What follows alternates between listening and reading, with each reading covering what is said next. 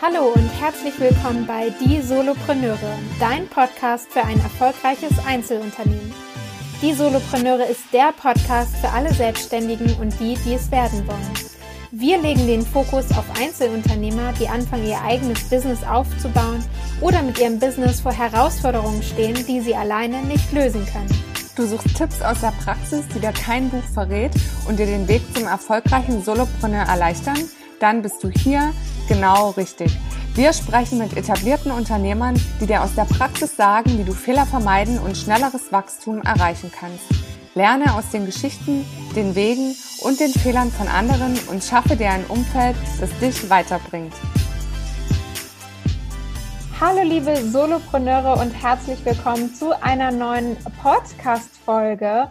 Und heute ist es eine neue Interviewfolge, denn ich habe die liebe Judith Junke im Interview, was mir eine ganz besondere Freude ist, denn sie ist eine sehr gute Freundin von mir.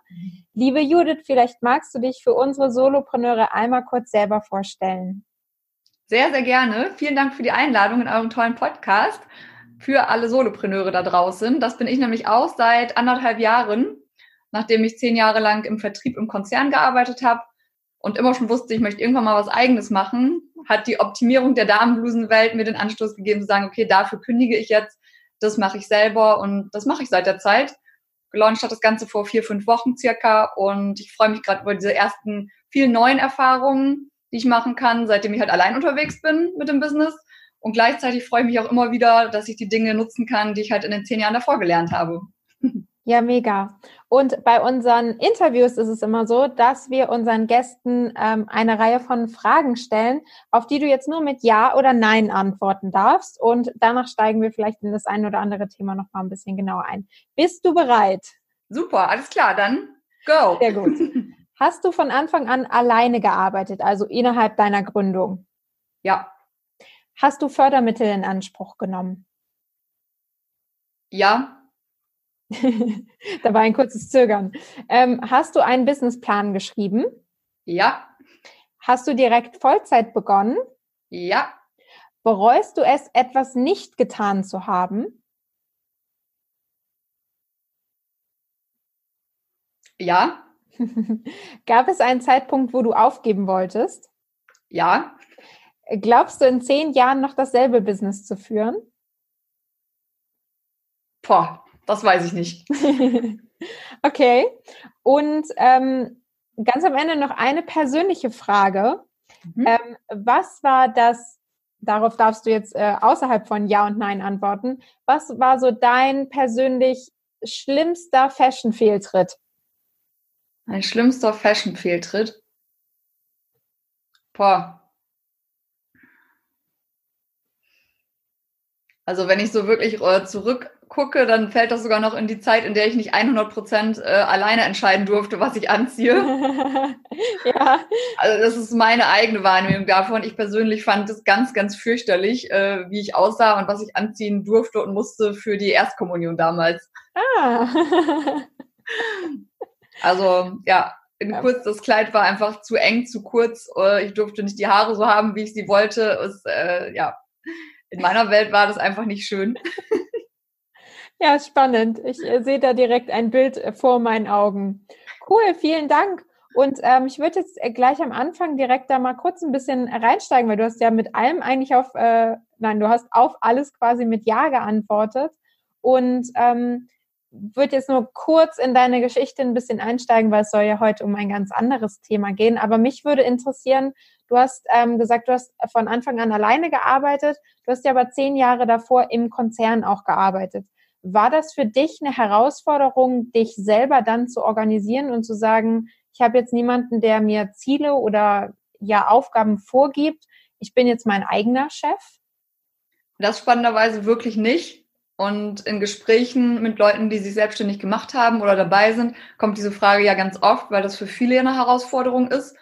Und ich habe auch viele Herausforderungen gehabt, dieses Thema allerdings nicht, denn auch wenn ich angestellt und in Teams gearbeitet habe, bin ich immer schon jemand gewesen, der extrem intrinsisch motiviert unterwegs ist und ich habe immer irgendwo gearbeitet, wo ich viel Freiraum hatte. Also natürlich hat mir jemand von oben das grobe Ziel vorgegeben, Aber oft war es einfach auch mir überlassen, wie ich da hinkomme. Und es war auch notwendig und die Anforderung des Profils im Job, mich selbst so zu organisieren, dass ich mit der Zeit auskomme, dass das Ergebnis stimmt.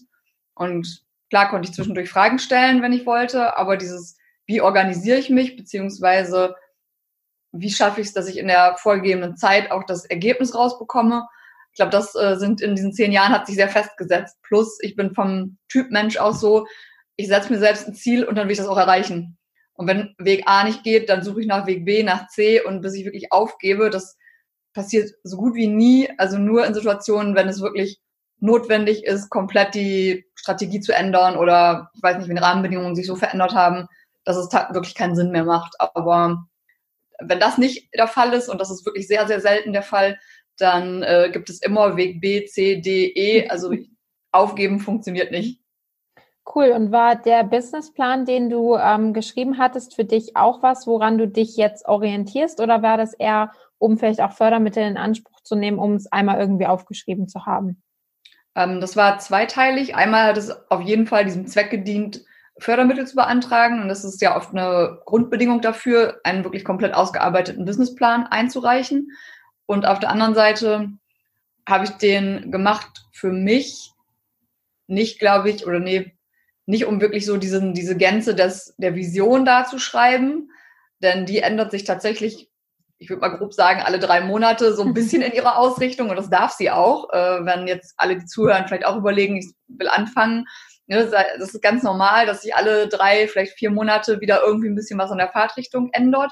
Was mir aber wirklich geholfen hat, in so einem Businessplan gehören ja auch immer Kalkulationen. Und da ich ein physisches Produkt mit meinem Blusen habe, war mein erster Anhaltspunkt für mich, um auch erstmal zu verstehen, wie teuer dürfen denn die Materialien sein und wo bewege ich mich eigentlich und was kann damit auch ein realistischer Verkaufspreispunkt sein. Das war für mich super spannend und eine gute Übung, diese Einzelkalkulation zu machen und daraus dann aber auch diese zwei bis drei Jahre am Anfang mal zu simulieren und zu sagen, wie viel im Monat muss ich denn verkaufen, wenn ich so und so die Preise setze, wenn so und so viel Kosten da sind, ab wann kann ich mir potenziellen Gehalt auszahlen, also diese ganzen Dinge, die mhm. haben super geholfen für, ja, für die Weitsicht einfach mal. Das hat sich natürlich jetzt auch im Laufe der Monate nochmal alles ein mhm. bisschen angepasst. Das hat mir aber tatsächlich geholfen. Die anderen Sachen aus so einem Businessplan, die ja klassisch drin sind, diese ganzen Themen, eine SWOT-Analyse im Detail zu machen, eine Wettbewerbsanalyse im Detail zu machen. Ja, das ist gut, die mal einmal Sachen runterzuschreiben, aber die Empfehlung, die ich zumindest oft gehört habe, so einen Businessplan auch immer mindestens zwei bis dreimal im Jahr zu aktualisieren, komplett, die würde ich so nicht unterschreiben, weil es einfach unfassbar viel Zeitaufwand ist und für mich aus meiner Sicht relativ wenig Mehrwert bringt. Cool, das ist spannend. Ich wollte nämlich das auch gerade fragen, weil du gerade gesagt hast, dir wurde das empfohlen. Mit wem hast du im Vorfeld äh, über das Thema Businessplan gesprochen? Hattest du einen Mentor oder eine Mentorin oder bist du da zum Beispiel auch zur IHK oder keine Ahnung wohin gegangen, um dich da nochmal beraten zu lassen? Also ich glaube, diese erste halbe Jahr in der Selbstständigkeit, das war dann letztes Jahr von ja, Februar, März und dann eben die nächsten fünf, sechs Monate, bin ich einfach durch sämtliche Info- und Netzwerkveranstaltungen gelaufen, die es hier im Raum Düsseldorf und Köln so gibt und da auch in jegliche Richtung, also von einem Frauennetzwerk über Modedesign-Themen, über Gründungsthemen, Startups, Accelerator, Venture Capital, ähm, Steuerberater, der Klassiker Arbeitsamt, die bieten ja auch Veranstaltungen und Workshops an, dann die IHK, also ich bin im Prinzip überall hingegangen in irgendwelche Netzwerke, wo man sich Informationen beschaffen kann zu allen Themen, wo ich dachte, ah, das ist wichtig, das brauche ich entweder jetzt direkt oder weil ich Wissen brauchte oder aber wo ich gesagt habe, ah, da habe ich selber noch gar nicht viel Menschen in meinem Netzwerk, die ich vielleicht im Laufe der Zeit mal fragen kann. Zum Beispiel für das Thema Mode durfte ich mir ein komplett neues Netzwerk aufbauen, weil ich das vorher natürlich so gar nicht hatte. Ähm, bei anderen Themen konnte ich schon auf andere Menschen zurückgreifen. Und ich muss auch sagen, die Stadt Düsseldorf oder auch der Raum Köln-Düsseldorf hier hat im Start-up-Bereich mittlerweile eine sehr, sehr gut aufgestellte Veranstaltungsfülle, nenne ich das mal. Also es gibt ganz, ganz viel etablierte Firmen auch, wo zum Beispiel war ich bei einer Rechtsanwältin und Steuerberaterin aus einer der riesigen Kanzleien hier in Düsseldorf und die bietet über die Plattform der Städte Köln und Düsseldorf zweimal die Woche umsonst eine Stunde Beratung für Startups an. Ja, cool. Ne, das kostet ja sonst pro Stunde hm, ein bisschen im höheren dreistelligen Bereich.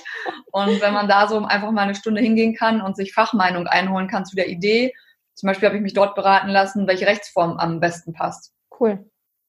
Für also ja, da so bin ich losgelaufen. Und um auf die Frage konkret zurückzukommen, ich bin jetzt ohne einen Mentor an meiner Seite mit einer Person gestartet und bin aber eigenständig in ganz, ganz viele Kommunikationen und Themen so reingegangen und habe da versucht, alle Informationen für mich zu sammeln. Mhm. Ähm, für welche Rechtsform hast du dich jetzt endgültig entschieden? Ich habe auch von Anfang an direkt eine GmbH gegründet. Das mag für einige vielleicht abschreckend wirken, weil es mhm. natürlich einen hohen äh, Startkapitalbedarf hat von, also 25.000 ist die Einlage, aber 12,5 reichen am Anfang, wenn man die quasi zur Verfügung stellt. Den Rest kann man später einlegen, also die 12,5 braucht man. Wer die nicht hat, kann trotzdem eine UG gründen, das ist quasi eine kleine GmbH. Und je nachdem, wo du so unterwegs sein solltest, ist es oft auch die Empfehlung, eine dieser beiden Rechtsformen direkt von Anfang an auch zu gründen. Zumindest, wenn du irgendwas planst, was auch skaliert werden soll, wo du auch wirklich Wachstum in den nächsten Jahren planst. Wenn du jetzt sagst, ich fange mit einem Coaching-Business an, eins zu eins zu Hause, dann würde ich jetzt sagen, ist es vielleicht nicht zwingend notwendig. Ne? Da kannst du als Einzelunternehmer komplett in Ordnung unterwegs sein. Wenn du aber wirklich ein komplettes Produkt kreierst oder auch sagst, wir sitzen an einer App oder an, I don't know, irgendwie technischen Themen und, und, und, würde ich auch empfehlen, geht lieber in diese GmbH-Rechtsform. Also eine UG kostet ein Euro im Start ähm, das, das kann man schaffen.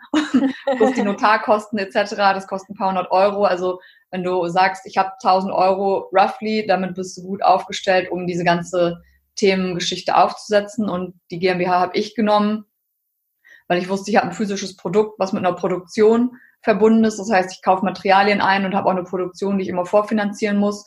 Und dann ist einfach das Kapital, mein eigenes, besser geschützt, wenn ich eine GmbH gegründet habe, weil falls doch irgendwas nicht gut laufen sollte, dann ist es erstmal die GmbH, die haftet und nicht ich als Privatperson mit meinem gesamten Vermögen. Und da ich verheiratet bin, wäre das auch noch so gewesen, dass es direkt Daniels Geld auch mit in die Haftung gegangen wäre. Und das mhm. wollte ich auf gar keinen Fall.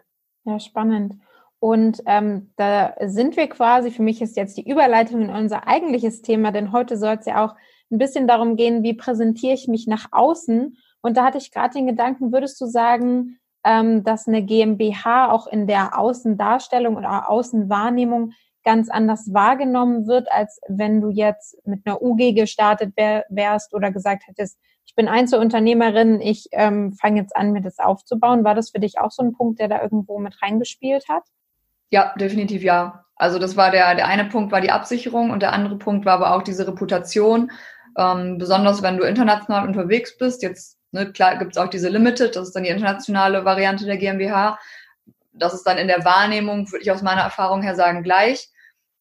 Es gibt aber mehr Vertrauen direkt, vor allen Dingen, wenn du, also ich bin allein unterwegs ne, als Gründung, also wenn du alleine unterwegs bist, plus es ist noch ein neues Business, dann bietet eine GmbH potenziellen Geschäftspartnern und sei das auch nur Lieferanten auf jeden Fall mehr Sicherheit und mehr Vertrauen, mit dir zu arbeiten. Und also das fing bei mir auch schon an bei den Materialien, Stofflieferant oder oder, ähm, dass die dich erstmal anlegen bei sich im System, um dich zu beliefern.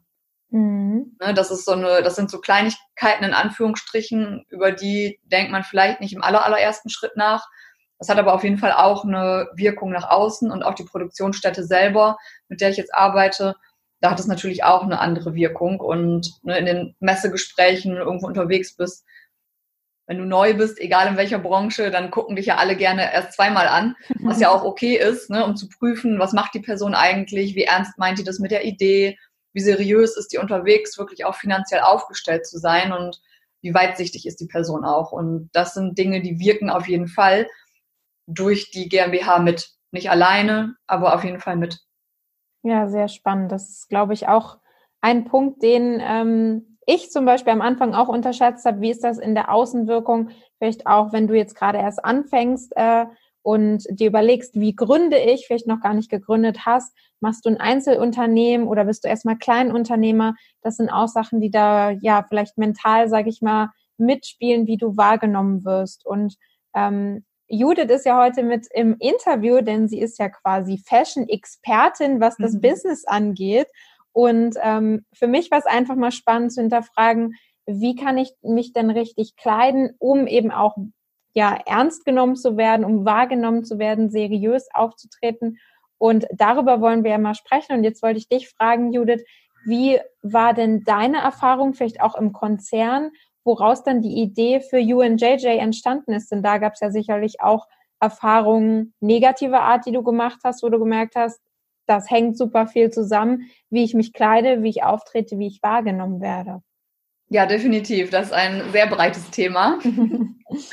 Und ich glaube, heutzutage können wir es auf jeden Fall ein bisschen differenzieren. Da, wo ich jetzt angestellt gewesen bin, herrscht noch ein sehr konservativer Dresscode und auch mal, es gibt überhaupt einen Dresscode noch. Das gibt es ja auch ja. gar nicht mehr so überall heutzutage. Ganz und je kurz, nachdem, wo. Hm? Kurze Zwischenfrage. Heißt, als du angefangen hast, da zu arbeiten, wurde dir auch gesagt, so und so hast du dich zu kleiden oder wie wird so ein Dresscode kommuniziert?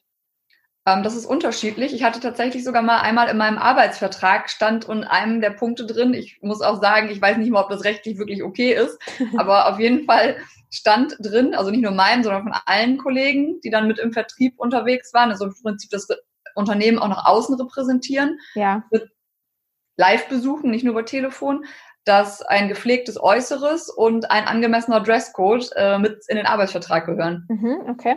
Und angemessen in dem Fall, oder andere Unternehmen kommunizieren das dann, du bekommst dann, wenn du anfängst zu arbeiten, genauso wie du so eine Datenschutzrichtlinie bekommst, bekommst du dann halt so ein Ding mit, wo halt ja der Dresscode so ein bisschen mit beschrieben ist. Oder auch, ähm, ja, große Unternehmen machen ja Veranstaltungen oft, da wird auch jedes Mal ein Dresscode vorgegeben. Wenn irgendwo ein Meeting ist, dann steht da auch exakt der Dresscode für das Meeting ist. Und dann steht da halt drin Business, Business Casual, Classic, keine Ahnung. Also es gibt die tausendste Sachen. Aber wenn ich jetzt mal so in den Büroalltag gucke, dann muss ich sagen, ganz am Anfang, als ich angefangen habe, fand ich es extrem schwer, mich da irgendwie so zu kleiden, so dass A, ich mich wohlgefühlt habe, aber ich auch gedacht habe, naja, ähm, es ist angemessen. So, mhm. genau wie du gesagt hast, dass man ernst genommen wird. Dann, das fing schon im Praktikum eigentlich an. Ich war mal bei so einem ganz großen Elektrowerkzeughersteller in Deutschland im Praktikum und das war eine Marketingstelle. Und es gab sehr, sehr viele Praktikanten, sehr international. Und der, einige kamen in den letzten abgewetzten Turnschuhen und Jeans mit Löchern und aber nicht die, die stylisch sind, sondern weil sie kaputt waren. Ja. Äh, und halt irgendeinem mega abgewetzten T-Shirt äh, mit einem Ketchup-Fleck drauf, so ungefähr. Und dann habe ich mir irgendwann die Frage gestellt, okay, wie will ich denn hier so wirken? Unter 50 Praktikanten da in der Abteilung. Und ähm, ja, da habe ich mir dann schon entschieden, da habe ich kein klassisches Business-Kostüm getragen, aber zumindest mal über ein Oberteil nochmal einen Blazer getragen oder mhm. ein bisschen schickere Schuhe getragen. Und die Wahrnehmung war auch gleich ganz eine andere. Also ich habe viel mehr Kontakt mit anderen Abteilungen gehabt, viel übergreifender mit Schnittstellen, auch mit den Führungskräften sprechen können, weil die Außenwirkung einfach eine ganz andere war. Und dann habe ich mir gedacht, okay, wenn das schon funktioniert auf so kleinem Level, dann ist es wichtig, dass auch hinterher, dann war ich mal Trainee und dann ist es immer vertriebslastiger geworden. Und gut, je mehr ich im Vertrieb bin, desto mehr klassisch wird es da, wo ich mich bewegt habe. Und wenn ihr vielleicht irgendwo noch in einer Bank mal gearbeitet habt oder in einer Beratung oder in einer Versicherung, da wird es dann halt noch konservativer. Da geht es dann wirklich darum, jeden Tag Anzug und Kostüm zu tragen oder eben Rock. Und was da ganz, ganz wichtig ist, dass ihr bestimmte Längen einhaltet. Ne? Also ein Rock sollte niemals, wenn ihr sitzt, kürzer sein, also immer noch bis ans Knie gehen, wenn ihr sitzt mhm. vorne, nicht nur im Stehen. Das missachten auch viele. Ähm, weil es wirkt einfach nicht professionell. Ihr lauft da gerade in so Bürojobs, Vielleicht seid ihr auch noch eine der wenigen Frauen. Wenn ihr jetzt als Frau zuhört, lauft ihr super schnell in diese Klischees rein der Sekretärin, der Assistentin. Und ich will jetzt nicht sagen, dass die Jobs schlecht sind, aber die Frage ist halt, wenn ihr Produktmanager seid oder Finanzmanager oder was auch immer und ihr dann eine bestimmte Position habt oder die auch noch anstrebt, dann ist es für euch einfach nicht so dienlich, wenn die erste Assoziation ist, wenn jemand euch sieht, dass sie denkt, ah, ihr seid die Assistentin oder der Assistent. Bei Männern ist das genauso, ne? Klar achten die nicht auf die Rocklänge, aber guckt halt, dass ihr ein vernünftiges Hemd anhabt, also dass es vernünftig sitzt und äh, dass ihr auch bei Männern finde ich auch mal ganz äh, auffallend, ob die Schuhe gepflegt sind. Ne? Mhm. Also das ist so, vielleicht ist es auch im Vertrieb irgendwie, war man im Außendienst auch eine Zeit lang da, ähm, ist das noch krasser gewesen in diesen klassischen Branchen, wenn du in die Douglas-Filialen gefahren bist, die damals ja noch viel glorifizierter waren, aber auch trotzdem würde ich heute sagen, das, was du als ersten Eindruck hast, der ja immer nur einmal da ist, wenn du Vertrieb machst oder irgendwo bist, wo du viel Kundenkontakt hast, egal wo oder wie, du siehst oft viele Menschen. Und manchmal sehen die dich nur ein oder zweimal im Jahr. Ja. Und dann behalten die sich dieses eine Bild von dir im ja. Kopf. Und deswegen macht es total Sinn zu gucken, dass deine Schuhe geputzt sind, dass dein Rock nicht zu kurz ist, dass dein Ausschnitt nicht weit offen ist. Das ist jetzt gerade für die Frauen, aber auch bei Männern. Liebe Männer, wenn ihr zuhört und ihr seid vielleicht schon mehr als 35 oder 40. Es ist nicht schön, wenn ihr eure Hemdknöpfe auflasst und das Brusthaar rauskommt.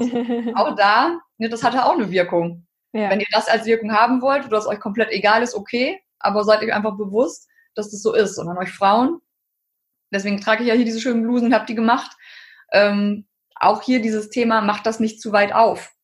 Guckt nach Blusen, die vernünftig so geschnitten sind, dass wenn ihr das wollt, dass ihr das bis oben zumachen könnt. Man kann immer so machen, noch eine Kette hier reinmachen, ist alles schick, ist alles gut, aber es hilft euch einfach nicht, wenn der Ausschnitt zu weit und das Dekolleté zu groß ist, weil ihr vielleicht denkt, hey, mein männliches Gegenüber ähm, ist dann vielleicht positiv abgelenkt. Manchmal funktioniert das. Es ist aber nachhaltig nicht unbedingt den Eindruck oder der Eindruck, den ihr hinterlassen wollt. Also das sind alles so Themen und guckt, dass die Sachen euch passen. Da sind wir bei so einem Thema Passform. Es ist für Männer manchmal ein bisschen leichter, da was zu finden, aber wenn du als Mann sehr schlank bist, dann achte bitte darauf, dass du auch Slimfits kaufst bei Anzügen und Hemden. So, und liebe Frauen, Passformen bei Blusen, bei Blazern, bei Hosen. Ich weiß, das ist schwierig und das ist der Grund gewesen, weswegen ich hier diese Blusen jetzt selbst mache. Aber achtet bitte darauf, denn in den Interviews ist rausgekommen, dass ganz viele Männer in den Führungspositionen oder auch in Verhandlungen, wenn Frauen drin waren, die so ein bisschen seltsame Schnitte an sich hatten, dass die Männer sich die Frage gestellt haben, warum dann in aller Welt die Einkäuferin, die Kollegin, die Mitarbeiterin sich nicht vernünftig kleiden kann. Weil so eine Außenwirkung entstanden ist, obwohl die Frau in dem Moment einfach nur das genommen hat, was im Markt verfügbar war und mhm. vielleicht irgendwann aufgegeben hat, weil es frustrierend war, was ich nachvollziehen kann. Aber da bitte der Appell, acht darauf und guckt lieber ein zweites Mal und kauft meinetwegen zwei Blusen, die ein bisschen Euro mehr kosten, als dass ihr gleich zehn nehmt, irgendwo nur weil sie gerade günstig sind. Und äh, guckt, dass ihr die einfach dann gut wascht oder wie auch immer. Die Außenwirkung, die ihr damit habt, die ist mehr wert, als wenn ihr das wieder alles wettmachen müsst und bis euch jemand so weit auf Augenhöhe hat, dass das, was ihr an Kompetenz und Fachwissen mitbringt, ne, dann, dann, wenn ihr das erreicht habt, dann ist es ein bisschen zweitrangiger, wie der Rest der Wirkung ist. Nur damit ihr da erstmal hinkommt und den Eingang dafür habt, guckt einfach wirklich, dass die Sachen gut sitzen, dass die Passformen zu eurer Körperform passen und dass die Sachen lang genug und auch sauber genug sind. Ja, mega. Jetzt habe ich gleich ungefähr zehn Fragen im Kopf. Ich fange einfach mal mit einer an. Wie finde ich als Frau denn meine Passform heraus? Denn ich stelle mir gerade vor, ich gehe in ein Geschäft, lass es auch eine äh, Kette sein, muss ja nicht vielleicht direkt der äh, kleine Schneider nebenan sein und habe da vielleicht eine Verkäuferin, die das nebenberuflich nur macht und es selber gar nicht weiß. Also das, wo einfach die Beratung und die Kompetenz vielleicht nicht vorhanden ist. Wie kann ich das selber überprüfen und weiß, wann sitzt es vernünftig? Das ist eine sehr gute Frage und da gibt es so, so viele Videos und Hilfen und irgendwas zu. Ähm, also als Grund würde ich immer sagen, guck, wie du dich wohlfühlst als Basis. Also bevor du jetzt auch noch in weiteren Details guckst, guck mal, ob du dich wohlfühlst und wenn du in den Spiegel guckst, auch dich von der Seite anguckst, wenn wir jetzt mal bei der Businesskleidung bleiben, achte wirklich darauf, sieht es nicht, also sieht es nicht aus wie ein Sack, ist es lang genug überall da, wo es lang sein soll, mhm. sei es jetzt der Rock oder aber auch die Bluse, Ne? Denk drüber nach, wenn du was in die Hose stecken willst, wenn du dich hinsetzt, rutscht das weit nach oben und kannst du dich hier an den Schultern, kannst du dich bewegen, ist das bequem? Und was passiert, wenn du die Arme nach vorne machst? Ne? Ist das, mhm. spannt das schon irgendwo? Sind die Ärmel irgendwann bis hier hochgerutscht? Solche Sachen. Überleg einfach nochmal, in welchen Situationen du das trägst. Probier den Blazer darüber an, wenn wir so wie ich im klassischen Businessbereich bleiben. Sitzt das alles? Kannst du das angenehm an- und ausziehen? Also das sind so die Grundsachen, wo ich nachher immer gehen würde. Denn je wohler du dich fühlst in dem, was du trägst, desto weniger hast du das im Kopf und desto mehr kannst du dich fokussieren auf das Gespräch, auf den Inhalt, das, was du verkaufen willst oder präsentieren willst. Also das als Grundbasis. Und bei Hosen würde ich da auch drauf achten. Dreh dich einfach mal um vorm Spiegel damit. Sitzt das am Hintern zu eng vielleicht, ne? Ist das so ein bisschen, dass die Hose zu eng hinten am Popo sitzt? Das merkst du schon. Du wirst dich da nicht wohl drin fühlen. Dann nimm die Hose nicht.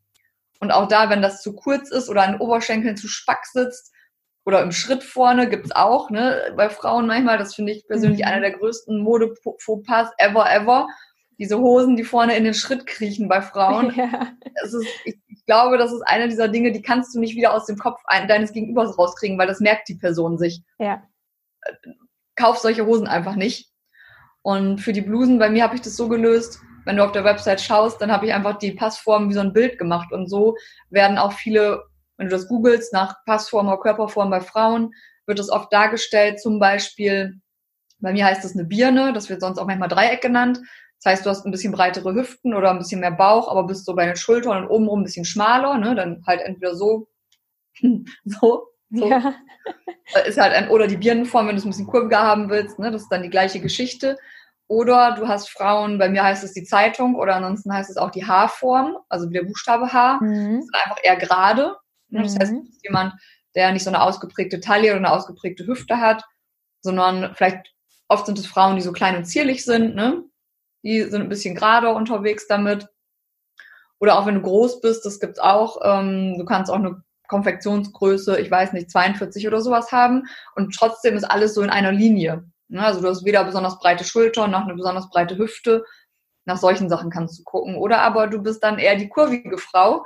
Das heißt bei mir jetzt die Sanduhr. Und ich überlege gerade, ich weiß gar nicht, wie es in den Buchstaben heißt. ich glaube, es heißt auch sogar Sanduhr. Ich weiß gar nicht, ob das noch einen Buchstaben hat. Bei einer A-Form ist es auch nicht. Auf jeden Fall die Typen Frauen, wenn du entweder durch deine Schulterbreite oder deine Brustweite obenrum mehr Platz brauchst, als du normal in deiner Konfektion brauchen würdest, weil du vielleicht dann hier vom, von der Taille her wieder sehr schmal bist oder auch deine Hüften eher schmaler sind. Vielleicht ist es auch eher das umgekehrte Dreieck. So ein bisschen, ne? mhm, ne? Da, wo ja. du ein bisschen weiter nach oben auseinander gehst. Ähm, und also nach solchen Sachen würde ich dann auch gucken, wenn du weißt, du bist in dieser einen Form guck mal, ob die Sachen dann gut tailliert sind. Das macht Sinn, wenn du das Dreieck oder auch das Umgekehrte bist, ne, weil das ja immer in der Mitte wieder enger ist und dann wird es entweder unten breiter oder oben breiter. Das heißt, bei der Passform macht es total Sinn, immer zu schauen, dass ein Blazer oder eine Bluse tailliert ist, weil das dann den Rest wieder gut ausgleicht. Ja, oder dass die Sachen einfach obenrum ein bisschen mehr Platz haben, je nachdem, wo du den Mehrbedarf hast, versus dieser klassischen Konfektionsgröße. Und äh, gibt es das bei Männern auch oder ist es bei Männern eher das klassische Haar vielleicht, ähm, weil dann natürlich die, die Hüfte nicht so ausgeprägt ist in den meisten Fällen? Bei Männern gibt es auch, aber anders. Ähm, Männer haben natürlich dann, wenn sie Passformthemen haben, ist das oft so diese Bauchgeschichte mhm. oder der Hüftspeck, wenn er denn dann da ist. Und äh, was bei Männern aber ganz gut in der Businessmode funktioniert, äh, sind tatsächlich die klassischen Slim und White Fits, die sich dann um den Bauch und die Hüfte halt verändern. Daher kommen die auch. Weil bei Männern passt das ganz gut. Wenn du, wenn du als Mann sagst, du brauchst da ein bisschen mehr White, dann ist, wird das halt in deiner Bauch- und deiner ähm, Hüftenregion ein bisschen weiter. Mhm. Und das macht auch Sinn, weil da ist die Körperformveränderung meistens. Mhm. Ich glaube, die Hauptherausforderung, wenn ich so richtig beobachtet habe bei Männern heutzutage, ist eher, wenn das, wenn ihr Männer, die da gerade zuhört, wenn ihr so ein bisschen zierlicher seid, auch wenn ihr groß seid, aber wenn ihr grundsätzlich schlank seid, dass die Schnitte, selbst wenn es ein Slimfit ist, nicht in der Gesamtgänze schmal geschnitten sind. Mhm. Also da gibt's mittlerweile auch schon, aber da würde ich empfehlen, dann das Augenmerk drauf zu richten, zu gucken, ob die Schnitte einen gesamten schlanken Schnitt anbieten und nicht nur in der Taille irgendwie schlanker werden. Damit ist euch auf jeden Fall geholfen. Und dann ähm, passiert auch nicht, was sonst da manchmal passiert, dass ihr schlaksig wirkt, weil die Sachen zu weit sind. Ihr braucht vielleicht eine große Größe, weil ihr die Höhe habt und dann wird's oft ein bisschen schlaksig, weil die Sachen nicht grundsätzlich schmal geschnitten sind. Aber gibt's auch da darf man ein bisschen nachsuchen. Und was wäre jetzt so deine Empfehlung? Wo gehe ich ähm, ja auf die Suche nach den nach den richtigen Blusen, nach vielleicht dem richtigen Business-Outfit? Würdest du sagen, das findet man auch in größeren Ketten oder würdest du da doch eher den kleineren Laden, ähm, ich meine, es gibt ja spezielle Läden für, für Businessbekleidung oder Anzüge bei Männern, eher die Richtung empfehlen? Also ich würde tatsächlich abraten, sowohl bei Männern als auch bei Frauen in die klassischen Ketten zu gehen, wo es vielleicht ein bisschen günstiger ist. Also bei Männern, ihr habt tatsächlich den Luxus dieser gesamten Herrenausstatter, mhm. nutzt die. Ne? Also es gibt so viele davon und die machen ja nichts anderes als das und die haben auch ja. die größte Auswahl an Passformen für euch da und die beraten euch gut. Also die gucken auch, was steht euch und das Personal, was dort arbeitet, das hat halt auch ein Auge dafür. Da arbeitet nicht die Aushilfe, die das halt nur einmal die Woche macht, und selber den Blick vielleicht gar nicht dafür hat, sondern die können das wirklich richtig gut. Und ja, für Frauen ist das leider echt eine Lücke. Äh, mittlerweile gibt es allerdings ein paar Sachen, die da neu aus dem Boden sprießen, die online unterwegs sind. Es gibt halt keinen Damenausstatter, was schade ist. Das hätte ich mir gewünscht in den letzten Jahren, hm. um genau da diese professionelle Beratung zu bekommen. Allerdings, weil wir Frauen in der Businesswelt ja noch nicht so lange existieren wie die Männer. Das gibt es ja halt schon seit 100 Jahren. Frauen so in dem Bereich gibt es jetzt vermehrt vielleicht seit 30, 40 Jahren.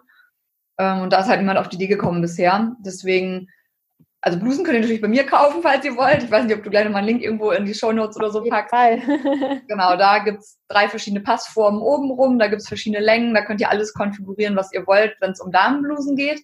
Und grundsätzlich, wenn ihr Business-Outfits sucht, die ein bisschen moderner sind und die aber auch für sämtliche Seriosität passen, also wo ihr keinen zu kurzen Rock findet, etc., etc., da gibt's verschiedene Online-Marktplätze mittlerweile. Darf ich hier einen nennen oder zwei? Ja, ne? Ja, bitte. Wir nennen das mal kurz Werbung. Ich habe da kein Affiliate oder was drauf, aber ich finde die selber cool. Ähm, ihr könnt mal ein bisschen googeln. Einmal heißen die Gardoré, also wie man es spricht, Gardoré. Googelt es mal, da findet ihr was. Wir verlinken oder auch das Styles, auf jeden Fall. oder Styles for Work gibt's auch. Ähm, das sind so Plattformen mittlerweile, das sind Marktplätze, die sammeln für euch verschiedene Outfits. Also da könnt ihr teilweise auch nach dem Dresscode filtern und dann bekommt ihr ganze Outfits vorgeschlagen.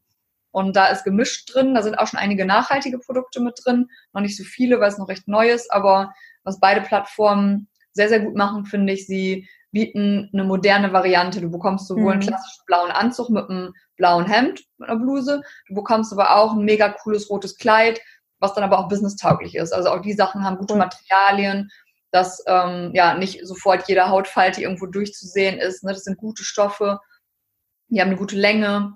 Also da bekommt ihr echt sehr, sehr gute Empfehlungen. Ja, cool. Das verlinken wir auf jeden Fall in den Show Notes nochmal.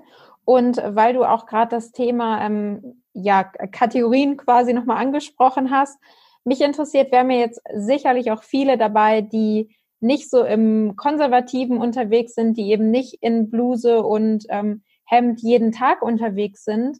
Ähm, wie finde ich denn für mich heraus, laufe ich jetzt Business Casual rum, eher Casual? Also ich habe vielleicht einen Termin bei einem Kunden, ähm, I don't know, ist ein Ausstatter für Wohnungen. Ähm, wie kriege ich so ein Gefühl dafür, wie gehe ich jetzt zu dem Termin hin, wenn ich mich privat vielleicht auch eher casual kleide, ähm, vielleicht auch mal eher Sneaker trage? Würdest du dann sagen, okay, zu so einem Termin trägst du doch mal eher eine Bluse? Ähm, ja, wie lerne ich das einzuschätzen? Das ist eine gute Frage. Und zwar würde ich das immer abhängig davon machen, wer ist der Kunde, wo du hingehst. Also wie ist der Dresscode und das Umfeld da, wo du hingehst. Wenn Mhm. der Dresscode dort vor Ort sehr, sehr konservativ ist, dann würde ich mich auch ein Stück in die Richtung richten. Ne? Also wenn du sagst, du bist selber normal gar nicht so unterwegs, dann würde ich gucken, dass ich mich zumindest in die Richtung annäher. Wenn das Umfeld eh ein bisschen moderner und jünger ist, dann kannst du auch einfach gerne mal ähm, nimm eine schicke Jeans und einen Blazer und eine Bluse zum Beispiel. Das kann auch gerne mal knallpink sein oder sowas. Ne? Das muss nicht immer in diesen gedeckten Farben sein. Und je nachdem, wo du halt so bist, schicke Sneaker gehen auch zu irgendeiner coolen, zu irgendeinem coolen Rock. Also wenn das gut zusammenpasst, ne? Oder ihr habt eine, ähm, diese Paperback-Hosen, kennst du die? Die sind jetzt auch, ist mega schick gerade. Die sind so ein bisschen kürzer unten, das ist für Frauen. Da Mhm. passen auch schicke Sneaker super zu. Und wenn du obenrum aber dann als Beispiel eine schicke Bluse trägst oder einen Blazer nochmal drüber mit ein bisschen gutem Schmuck, ist es auch total gut gestylt. Ich würde wirklich immer ein bisschen das davon abhängig machen, wo gehst du hin und wie ist dein Kunde unterwegs. Und wie kann ich das am besten vorher recherchieren? Weil vielleicht habe ich den Kunden online gewonnen, noch nie mit dem Kontakt gehabt oder war selber noch nicht in der Firma. Kann ja auch, also ich hatte schon oft Termine, wo ich gar nicht wusste, wer sitzt mir am Ende gegenüber. Ähm, würdest du dann recherchieren, mal die Website angucken, gucken, welche Branche das ist oder wie würdest du es am besten einschätzen? Ja, definitiv. Also mittlerweile ist ja wirklich fast jeder Mensch und jedes Business irgendwie online zu finden. Selbst wenn sie jetzt, wenn es ein Business ist, die sagen, wir haben jetzt nicht jeden Tag 30 Posts auf Social Media, irgendeine Website oder irgendwas haben die auf jeden Fall. Oder du findest ähm, in der Branche, in der das Unternehmen oder die Person sich bewegt, findest du irgendwelche Branchenberichte und dann achte einfach mal drauf, wie in der Branche Fotos gesetzt sind. Wie sind die Menschen abgebildet auf der Branche? Sind die eher bunt gekleidet? Sind die eher modern und casual gekleidet? Oder ist es eher so ein eher klassischer Ansatz, wo du viele Menschen mit einem Anzug siehst oder mit einer Jeans und einem Hemd, je nachdem. Also das gibt dir einen guten Input und eine gute Idee, wo bewegst du dich ungefähr. Also Websites recherchieren, Facebook mal recherchieren, da sind, auch wenn die Leute das nicht professionell machen, irgendwie findest du sie trotzdem. oder eben wirklich in Branchenberichte reingucken und Informationen zu der Branche mal googeln. Mhm. Ja, spannend. Und ähm, weil wir uns jetzt langsam zum Ende des Gesprächs äh, bewegen, mich würde noch brennend interessieren, was sind so deine drei, na Top-Tipps kann ich nicht sagen, aber die drei Top-No-Gos für Menschen, die gerade gegründet haben, die wirklich selbstständig sind im Bereich Fashion? Wo würdest du sagen, bitte, bitte, bitte achte da auf jeden Fall drauf? Uh, das ist, glaube ich, wirklich spezifisch von der Branche, wo ihr euch so bewegt. Aber ich glaube, wenn ich es mal unabhängig wirklich von einem Dresscode mache, dann würde ich sagen, das absolute No-Go ist tatsächlich mit, das ist so Klassiker vielleicht schon, also frische Kleidung, ganz ehrlich. Also tragt nicht dann das, was auch immer ihr jetzt schon die letzten drei Tage anhattet, nur weil ihr es bequem findet, ihr geht ja auch immer raus und repräsentiert euch und euer Unternehmen. Mhm. Wie gesagt, das muss nicht eine Bluse sein, das muss nicht, keine Ahnung, irgendein Designerteil sein, darum geht's gar nicht. Aber guckt einfach, dass es vernünftig gewaschen ist, dass die Sachen zusammenpassen, die ihr tragt. Schaut, dass ihr gepflegt ausseht. Wie gesagt, es muss auch bei Frauen, ich habe gerade äh, auf Instagram letzten Freitag so eine Nagellack-Thematik gehabt in meiner Live-Show dort. Ah. Jetzt gerade trage ich auch keinen. Für mich ist Nagellack kein Muss, aber wenn du Nägel lackierst als Frau, dann müssen die vernünftig aussehen. Wenn du sie nicht lackierst, halte deine Nägel gepflegt und kurz. Männer auch, bitte. Fingernägel, das ist genau so ein Thema. Oh ja, bitte gepflegt und kurz und sauber. Also ich glaube, das sind so die Basics. Ne? Das ist, ihr seid fokussiert vielleicht auf euer neues Produkt, auf eure Dienstleistung, auf was auch immer ihr alles verkaufen wollt und was ihr besprechen wollt. Und das ist großartig, dass ihr da fachlich im Thema seid. Vergesst einfach nicht, wie das wirkt, was ihr noch so mitbringt. Oder auch so Themen, oder das ist vielleicht noch der zweite Punkt, ähm, da ja gerade auf Instagram bei so vielen jungen Entrepreneuren, die dort sich so zeigen, sehe ich ganz oft diese dicken Uhren am Handgelenk bei den Männern oder irgendwelchen vermeintlich teuren Schmuck, I don't know, irgendwelche teuren Autos. Das finde ich persönlich auch sehr zwiespältig und das kann euch auch wirklich ins Negative einholen, denn lauft ihr irgendwo auf und wollt über Business sprechen und habt dann Diskussionen irgendwann auch über den Preis, den ihr habt, für was auch immer es ist und sagt dann, ihr wollt einen geringeren Preis oder ihr wollt für euch den höheren, I don't know, irgendwo und dann sitzt ihr mit so dicken Klunkern am Arm da. Das kann auch eine falsche Botschaft senden, ja. Die Botschaft kann sein, wow, du bist als Unternehmer ganz am Anfang und das allererste, was dir wichtig war, Mensch, war erstmal mhm. dir dicke Luxusgüter irgendwie anzuschaffen, damit es nach außen aussieht, als wäre es schon mehr als es ist. Also da, das wäre auch so ein No-Go. Halte es wirklich so, dass es authentisch ist für dich. Man darf ein bisschen übertreiben und Vertrieb ist auch immer ist ein Spiel und man darf auch eine Geschichte erzählen, aber lehnt euch nicht so weit davon weg, dass, dass ihr das gar nicht mehr seid. Dass sobald jemand wirklich die Tür hinter die Fassade aufmacht, erkennt, ach, das ist es ja gar nicht. Mhm. Das hilft und dient euch einfach nicht. Spannend. Ja, das waren ja quasi schon mehr als äh, drei Tipps in einem. Also super, super interessant. Und ähm, hast du noch einen Tipp oder eine Idee? Wie hast du es damals gemacht? Wenn ich jetzt sage, ich fühle mich irgendwie noch unsicher mit dem Thema, ich möchte mich gern mehr damit auseinandersetzen, mich da ja sicherer fühlen in dem, was ich trage, würdest du YouTube empfehlen oder gibt es irgendein Buch, wo du gesagt hast, das hat mir voll weitergeholfen oder irgendein Workshop? I don't know. Ähm, Also ich habe tatsächlich viel auf YouTube geguckt, weil es gibt äh, viele gute, also ich betone das mal, es gibt auch viele nicht ganz so hilfreiche, aber es gibt auch wirklich viele gute äh, Videos. Da ich mich selbst im Fair Fashion Bereich bewege, habe ich da natürlich auch nachgesucht, aber wenn ihr in YouTube eingebt, entweder Dresscodes oder auch, wenn es euch wichtig ist, diese fairen Themen, äh, faire Businessmode oder Business Outfits, was trage ich wo, da kommen wirklich viele Ergebnisse hoch. Da habe ich oft reingeguckt. Und ähm, ja, damals hätte ich mir gewünscht, dass es da schon gab, auch vor 10, 15 Jahren gab es das halt alles noch nicht in dem Maße, weil die Menschen sich damit noch nicht befasst haben. Aber YouTube oder das Internet ist eine gute Quelle. Und ansonsten habe ich noch eine Freundin im Prinzip, das ist die Stilberaterin. Also wenn ihr Menschen so in eurem Bekanntenkreis habt, die sich mit diesen Themen auseinandersetzen, dann scheut einfach nicht, die auch mal anzufragen, ob die euch ja, mal helfen cool. kann oder einen Tipp geben kann. Denn äh, die haben, haben dann oft ein ganz professionelleres anderes Auge noch da drauf und da bekommt ihr auch nochmal einen Blick von außen auf euch. Das ist immer nochmal anders, als wenn ihr selbst in den Spiegel schaut. Ja, cool. Das ist doch ein sehr, sehr guter Tipp. zum Abschluss, liebe Judith, ich fand es total wertvoll. Vielen, vielen Dank. Ich glaube auch für den ersten Eindruck gibt es ja äh, meistens keine zweite Chance. Deswegen ist auch das Äußere und die Kleidung auch im Business sehr, sehr wichtig, auch wenn wir selbstständig und kreativ vielleicht auch unterwegs sind. Ich sage vielen, vielen Dank für deine Zeit und für den Input.